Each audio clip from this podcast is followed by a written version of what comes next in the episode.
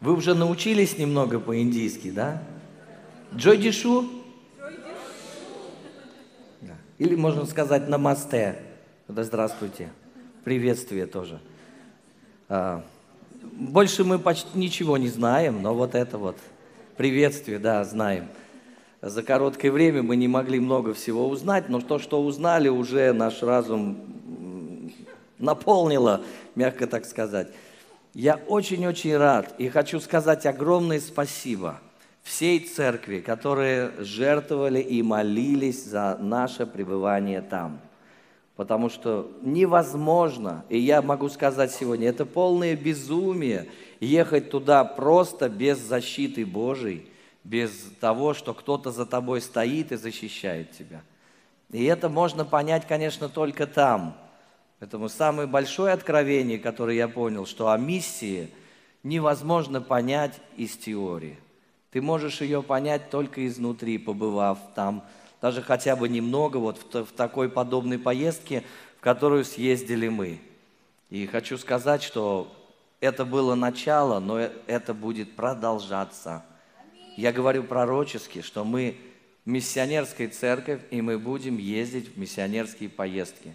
И будем, э, и будем отправлять миссионеров. Аминь. Согласны с этим? Вот я пошли его, да. Ну хорошо, позволим Духу Святому работать с нами, потому что ведь и Он же только может это делать.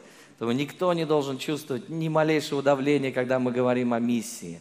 Но чтобы тоже визуально вам чуть-чуть хоть представить, где мы были, что мы были, я хочу, чтобы сейчас включили ролик, и мы буквально в пять минут окунемся вот чуть-чуть в то, в чем мы находились. А потом мы выйдем все и будем свидетельствовать. Хорошо, включите, пожалуйста.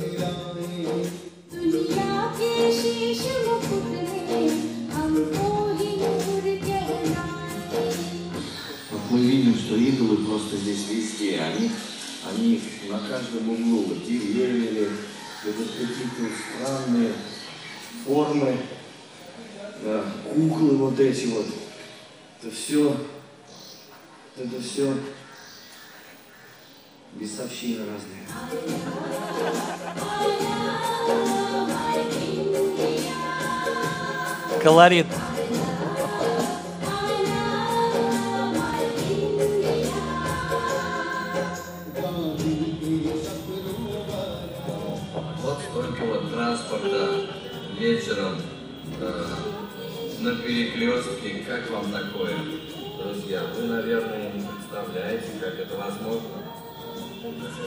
Да, как это вообще непонятно отовсюду машины.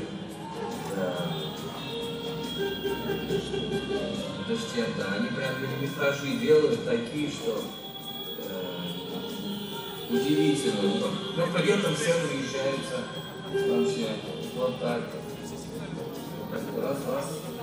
Непонятно, кто без прав.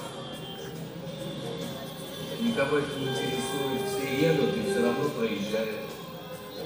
Такие вот машины, нагруженные сверху, бывает еще выше.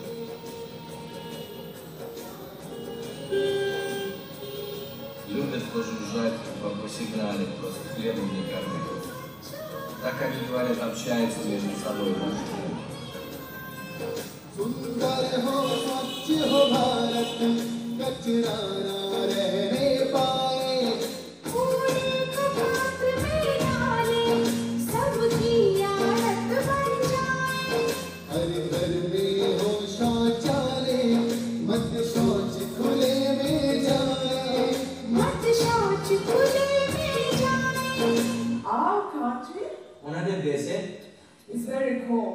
ঠান্ডা। Have you ever seen snow? আপনারা কখন বরফ দেখেছেন? বরফ পড়তে আমরা সিরাপ বৃষ্টি দেখেছি ওটা কিন্তু বরফ না। বরফ হচ্ছে যেটা আকাশে এই বরফ পড়ে মানে বৃষ্টি না কিন্তু। We have much snow in our country. অনেক বড়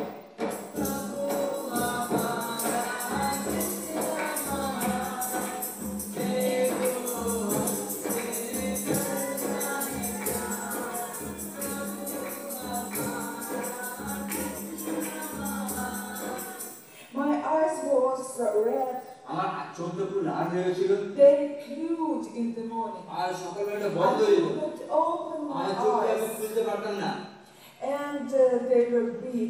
আর অনেক বড় হয়ে গেছিল Uh, but this time, কিন্তু এই সময়তে I came to Jesus, আমি যিশুর কাছে আসলাম and I read Bible, আমি বাইবেল পড়লাম and I saw আমি his দেখেছিলাম Bible. বাইবেলে I uh, understood that somebody great created us. আর আমি তখন বুঝতে পেরেছি যে একটা মহান কেউ আমাকে সৃষ্টি করেছে।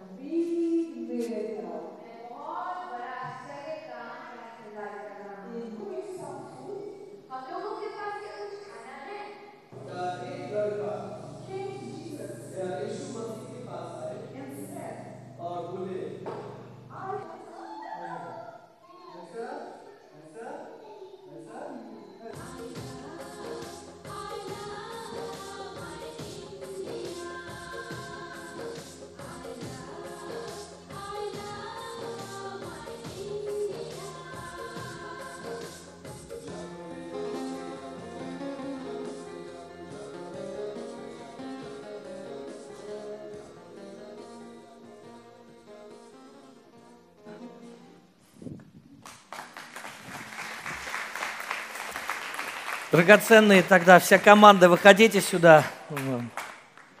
Мария, На- Анастасия, пожалуйста, придите. Э, Мы же должны отчитаться за поездку, потому что мы не сами по себе ехали. Это не был никакой отпуск, там, как бы мы обычно можем ехать в другую страну или что-то делать. Нет, мы ехали на конкретную миссию, но не туда, где не ступала нога человека, я имею в виду христианина, а туда, где уже целая церковь Слова Жизни в течение нескольких лет работает. И там уже есть церкви, там уже потрясающая работа де- делается. Но нехватка делателей постоянная, потому что работа развивается, растет, там люди спасаются. И, конечно же, от таких поездок, вот таких команд, как мы, это тоже для них утешение, ободрение и помощь тем, кто может проповедовать э, и что-то делать. Поэтому вот, вот они драгоценные герои. Я могу сказать, что э, команда у нас была замечательная. Вообще, мы проходили вместе все. Каждое утро мы собирались на крыше дома. Там крыши такие прекрасные, на них так хорошо молиться.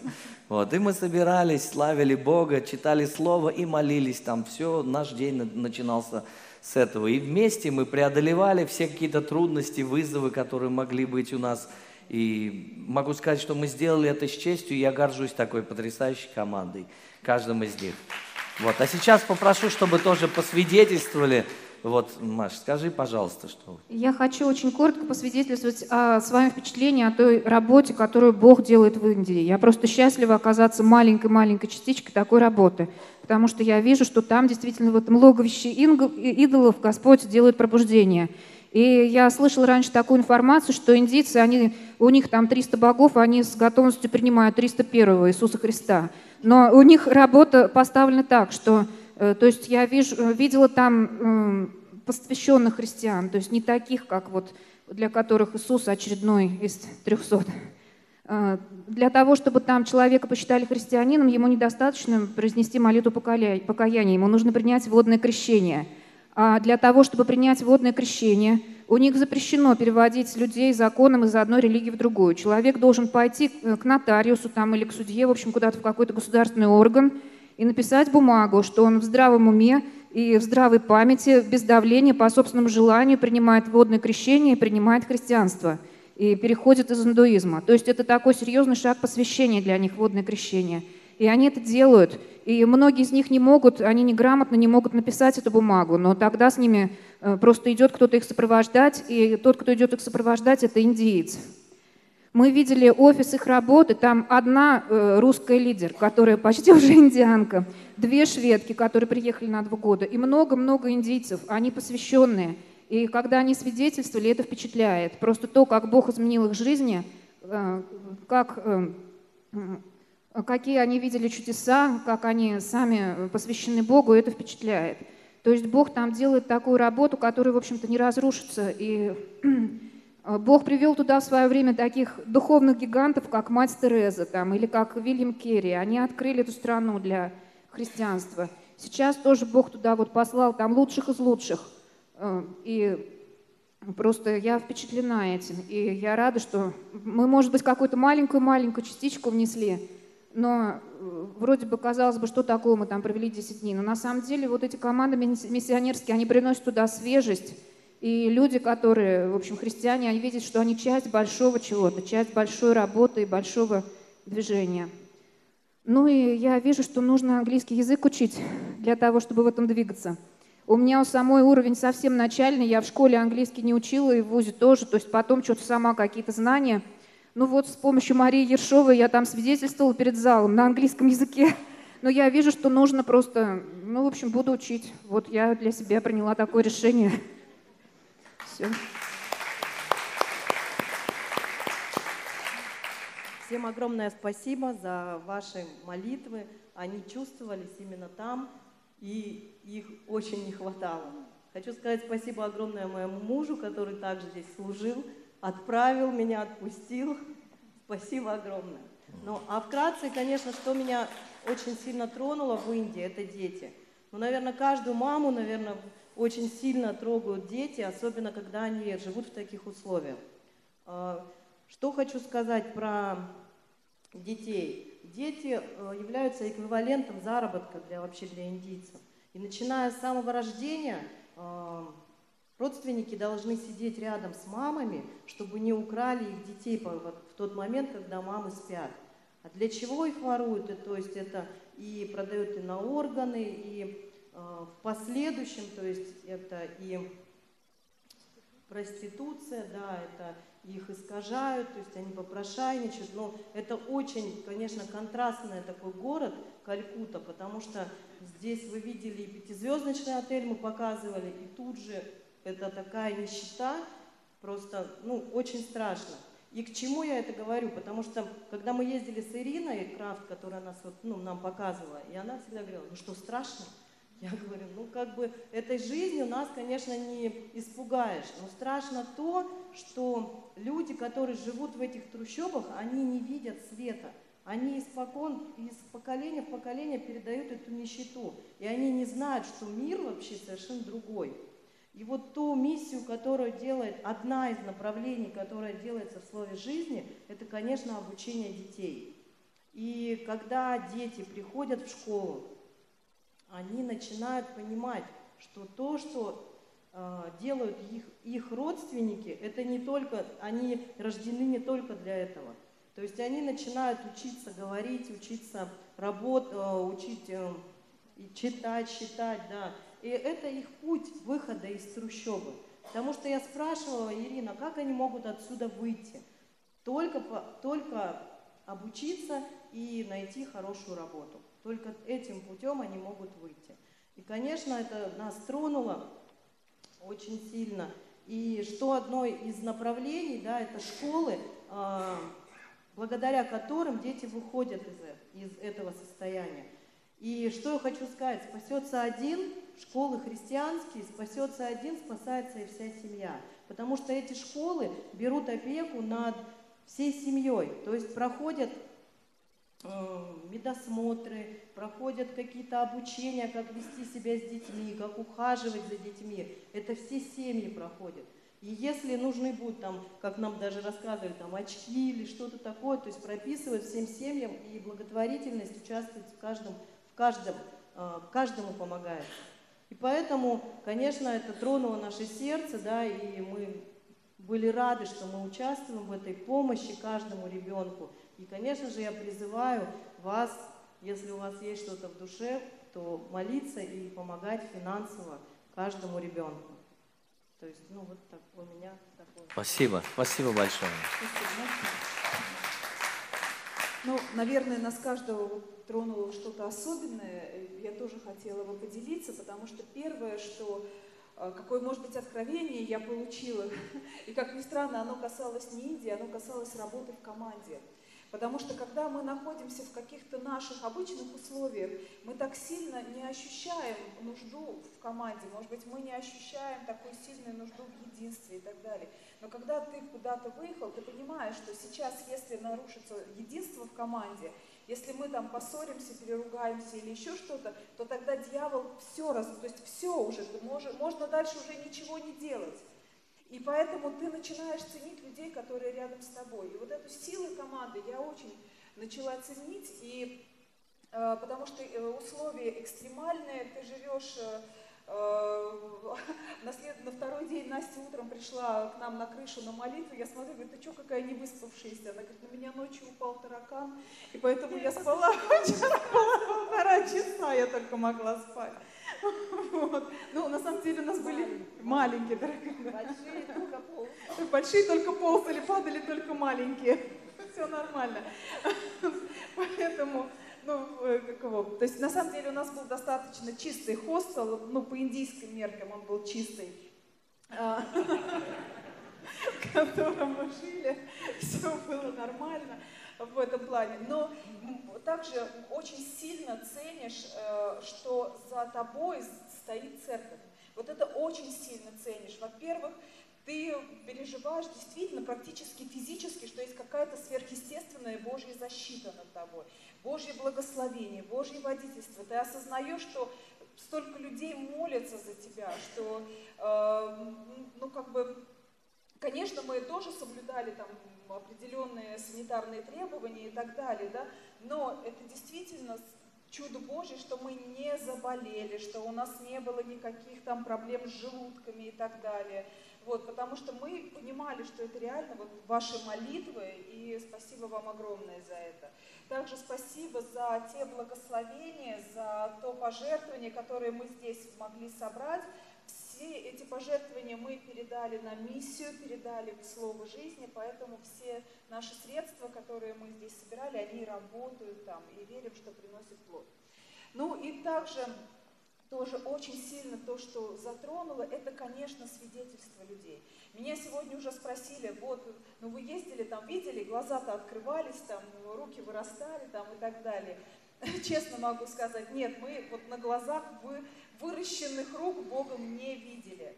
Потому что, во-первых, э, у нас э, был такой график, что мы, может быть, они и выросли, но потом, когда мы уехали, посмотрим, может, будут какие-то свидетельства. Просто нас привозили, например, вот в, служить в домашней церкви, нас привозили на час, на полтора. Во многие из этих мест туда даже транспорт не ходит. Нас буквально сажали на машину, нас туда привозили, мы где-то час-полтора там были, служили, проповедовали, молились, потом нас загружали в машину, говоря при этом, смотрите под ноги, потому что тут змеи, держите сумки, потому что тут воры, значит, ну, вот там не только святые люди живут, и также на машине увозили, на машине это в лучшем случае, потому что из некоторых мест нас увозили на телегах, это было, то есть нас реально были там, везли на тачках, на одной, где умещается три человека, мы ехали восьмером на тук-туке, да, это был тук-тук. Потом нас пересаживали на тележку, мы тряслись на тележке, значит, это было очень весело. Э, вот, значит, ну, благо, что доехали. И последняя там тележка уезжала в 8 вечера, нам нужно было на нее успеть. Больше ничего туда не ходит. И поэтому мы не видели именно, мы видели как действительно Божье присутствие, видели силу Божию, которая исходит, видели жажду этих людей. Но мы могли общаться также с этими людьми и слышать их свидетельства. И вот это, конечно, очень сильно трогало, потому что вот здесь показывали одно из собраний, где было прославление. На этом собрании, например, во время свидетельств их, э, одна женщина, одна сестра встала, и нам переводили ее свидетельство, она просто говорила, у меня рак глаза, У меня был рак глаза, я не видела. Врачи сказали, что это невозможно ну, исцелить. Но сегодня я пришла, я вижу, я была у врача, врач, врач удивился, сказал, не знаю, как это возможно, но рака глаза у меня нет. Слава Богу. Это одно из свидетельств. Мы э, также здесь были кадры, где вот люди сидели на полу, славили Бога, вы их видели, пастор этой церкви домашней, нам рассказали его историю, когда он был еще неверующим человеком, он строитель, он упал с крыши, э, он повредил позвоночник, не мог ходить. Его мама тоже на тот момент придерживалась хинду, религии, она вносила его там ко всем святым, носила его там к этим идолам, носила, куда она только его не возила, не носила, не приглашала. Э, на врачей больших денег там у них нет, то есть, но врачи, которые приходили, смотрели, говорили, что здесь мы сделать ничего не можем, вот он остается, парень, единственный кормилец в семье, это значит, семья обречена на нищету, то есть и он лежит просто, он лежит пластом. И в один из дней она просто услышала, как в соседнем доме кто-то славит Бога. Не услышать невозможно, потому что когда они славят Бога, это под бубен, это очень громко. Это просто аллилуйя там вся деревня слышит, как они Бога славят. Вот. И она побежала в этот дом и сказала, пожалуйста, вы можете что-то сделать, у меня сын лежит парализованный, он не двигается. И братья так же, как они были здесь на кадрах, они просто пришли с каким-то покрывалом, его туда погрузили на покрывало, взяли, потащили его на это служение, за него молились, он ушел с этого служения своими ногами. Сегодня он пастор церкви домашний, сегодня вся его семья в вере с Богом, он закончил библейскую школу. Это только некоторые свидетельства, которые вот Ребенок воскрес. Да, в этой же церкви воскрес ребенок, он где-то на два, два или три дня он пролежал, он уже начал пахнуть, он был синий. Но его тетя, тетя этого ребенка, она верующая, она сказала, я не соглашаюсь, что он умер. И она просто на него ложилась, она молилась, она провозглашала, на третий день ребенок воскрес. Мы видели этого ребенка, он в этой церкви.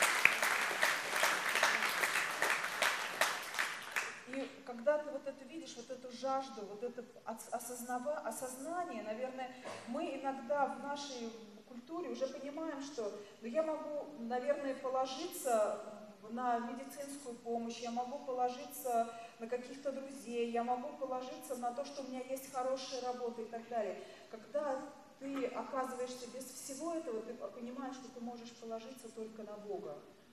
И вот это вот понимание у них, что они могут положиться только на Бога, что если Он им не поможет, вообще никто не поможет, конечно, там ну, какие-то совершенно удивительные вещи происходят.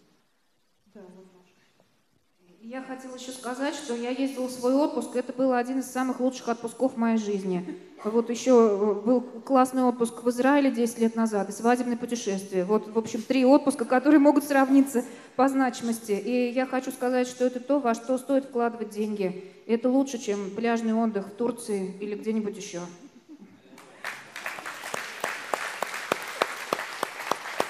Ну все, да. Спасибо огромное. Спасибо. Давайте поаплодируем.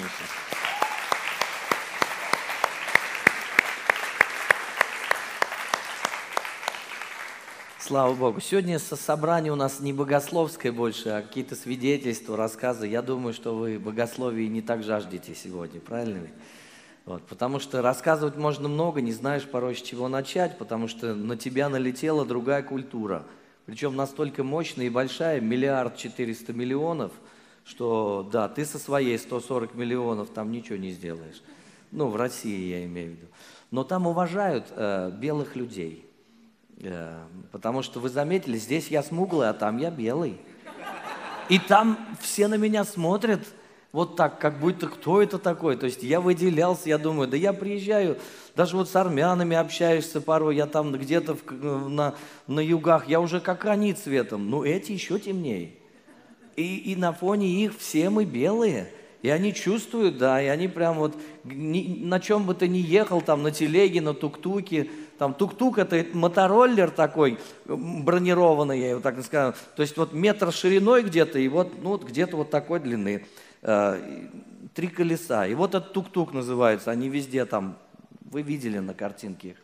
Очень прикольная техника. Мы восьмером в нем ехали. Это было очень весело, потому что два брата вот местные, они вообще висели по бокам. Просто держались уже одной рукой. Ну и вот, вот так там люди передвигаются, потому что транспорта много, а людей-то еще больше.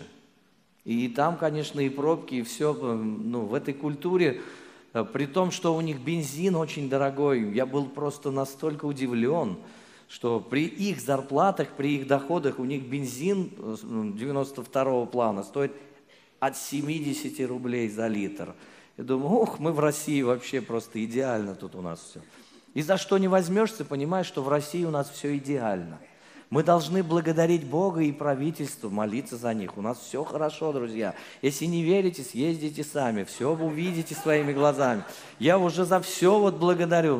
Вот реально настолько, настолько, ну, как сказать, разница большая. И при этом там могут стоять вот такие шикарные, куда мы специально тоже заходили, эти вот отели пятизвездочные, они не так давно появились там.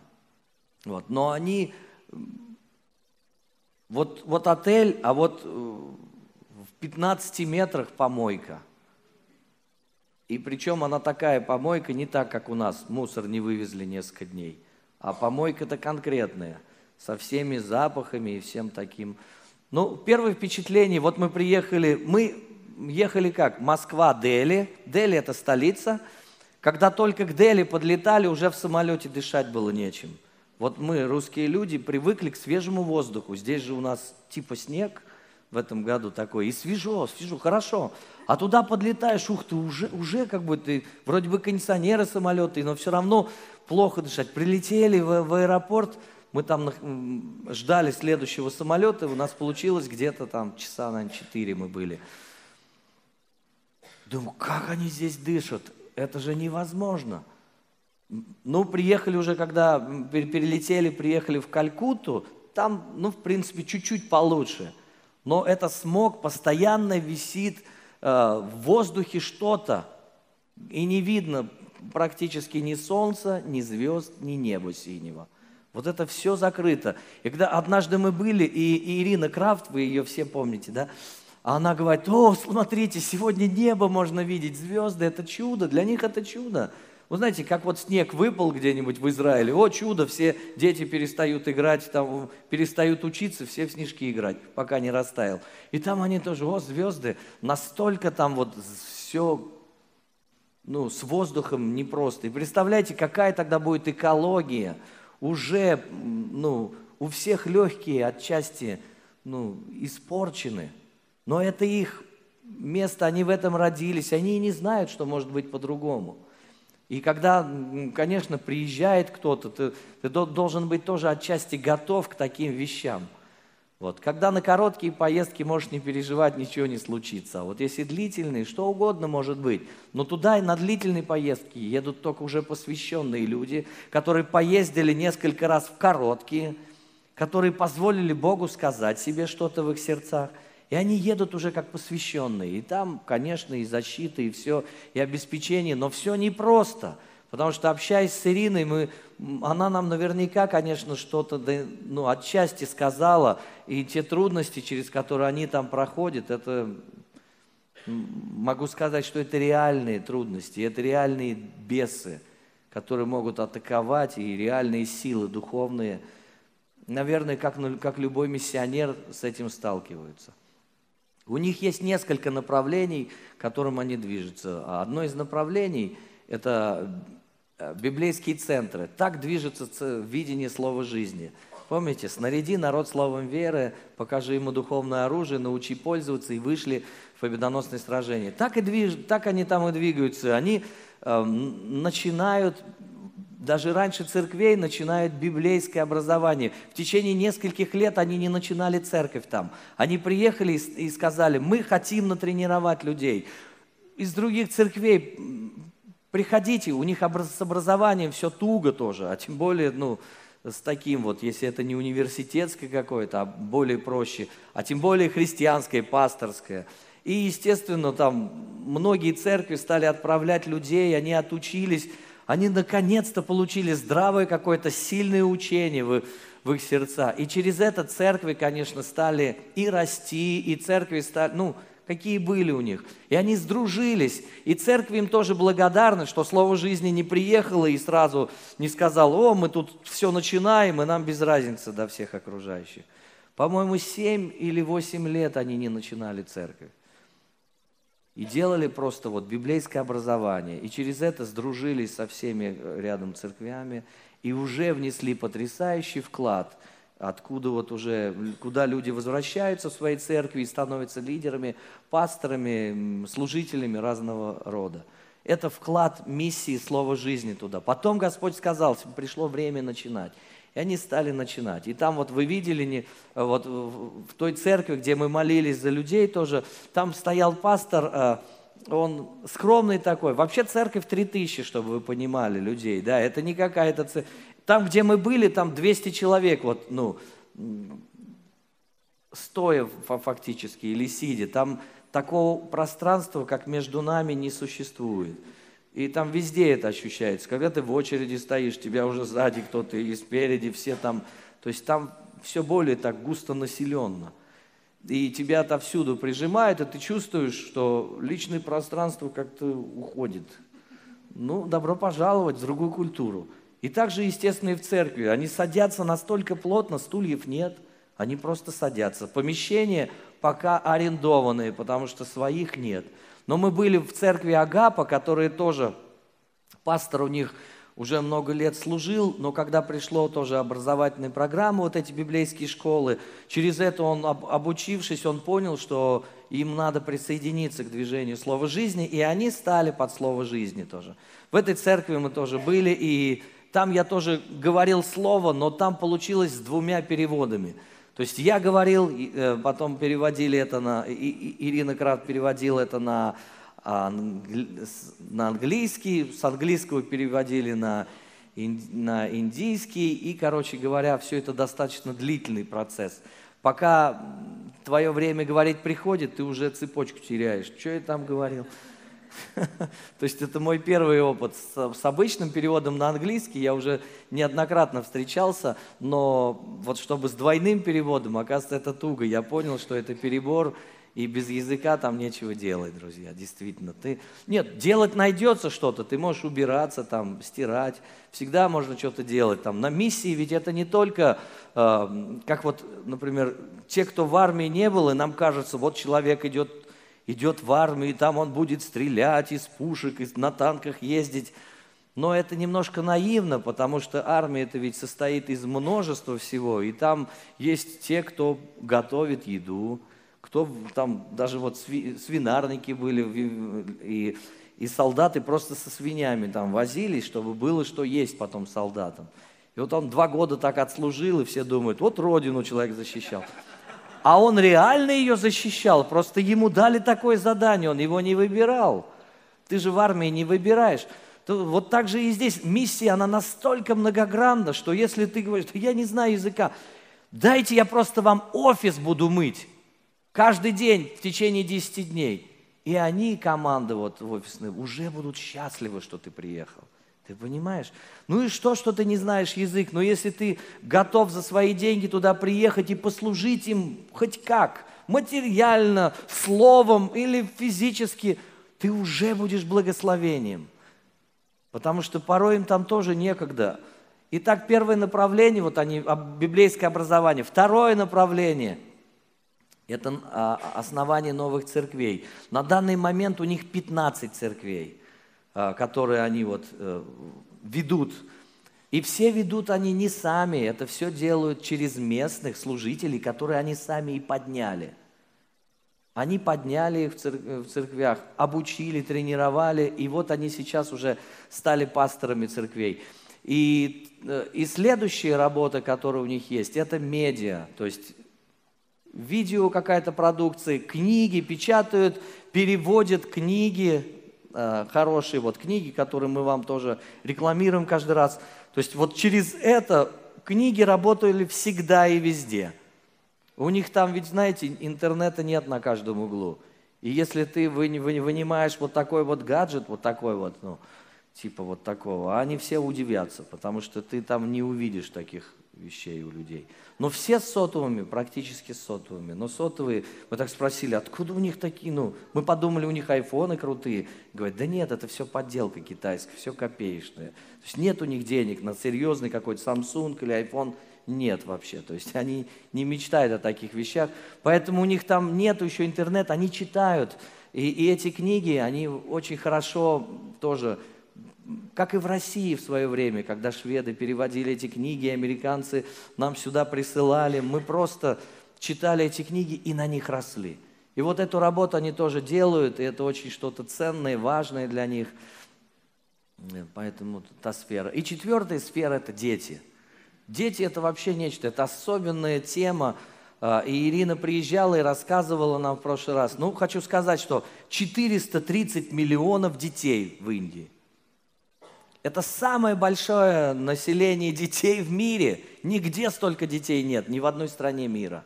И в Китае нет. У них же, знаете, там по одному ребенку до недавнего времени разрешалось.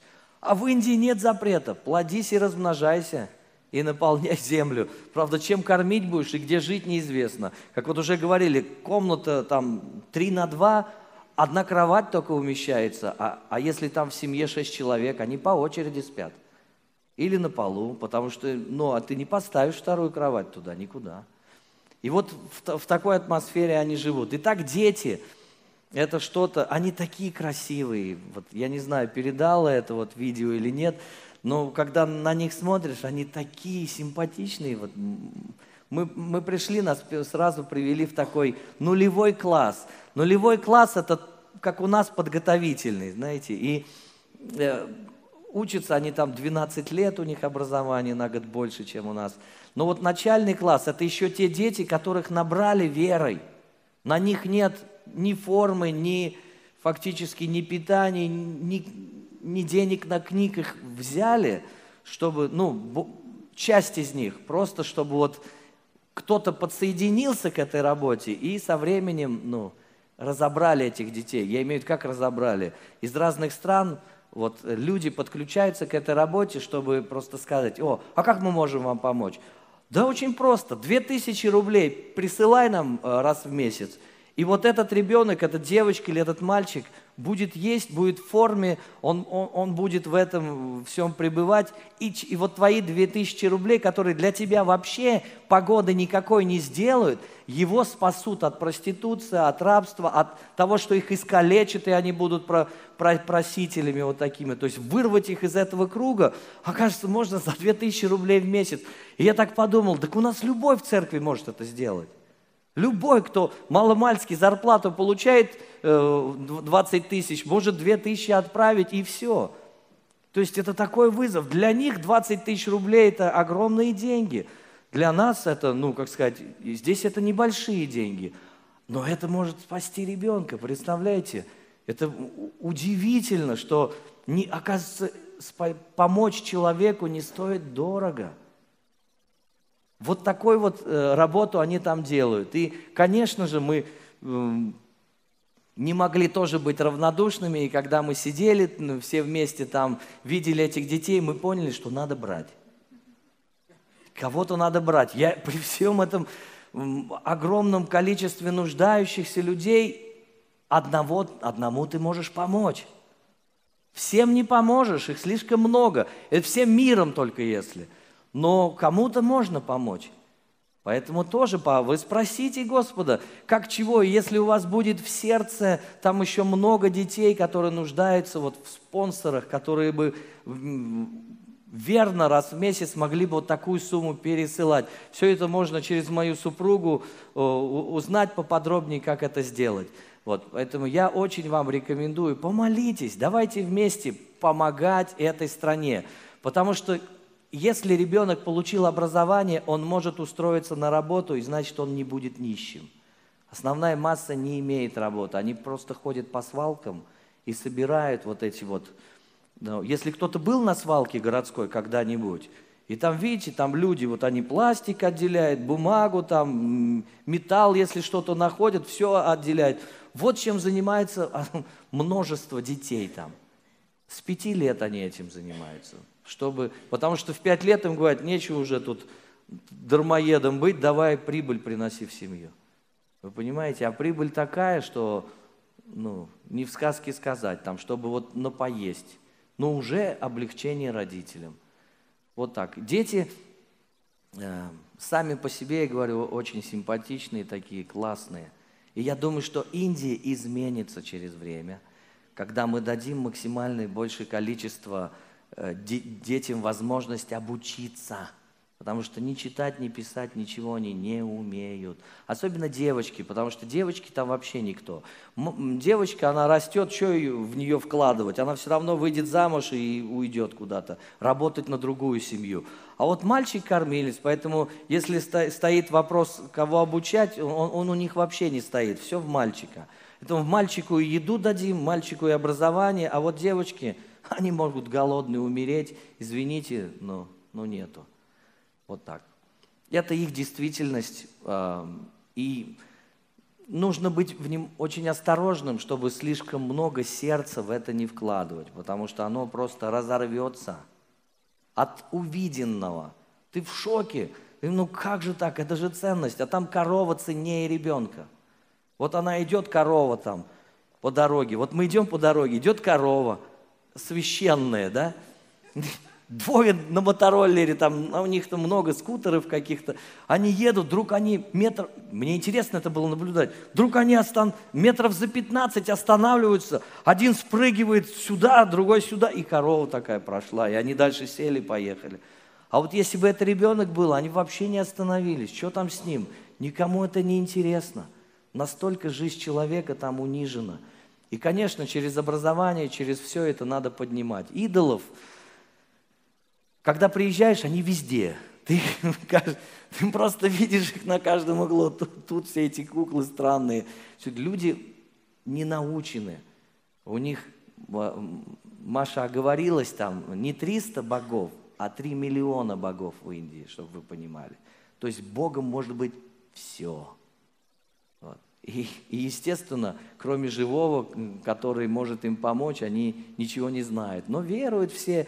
Эм, Ирина рассказывала, что просто колоссальные деньги они вкладывают вот в этот обман, э, чтобы этих духов задабривают там разными жертвоприношениями. Мы увидели, что такое идоложертвенное, как люди просто вот эту еду приносят, вот там типа часовенки небольшой, и вот они туда склоняются, с семьей они приходят, тут еду расставили, все они там что-то молятся, что-то делают, сначала божеству, сами потом это едят.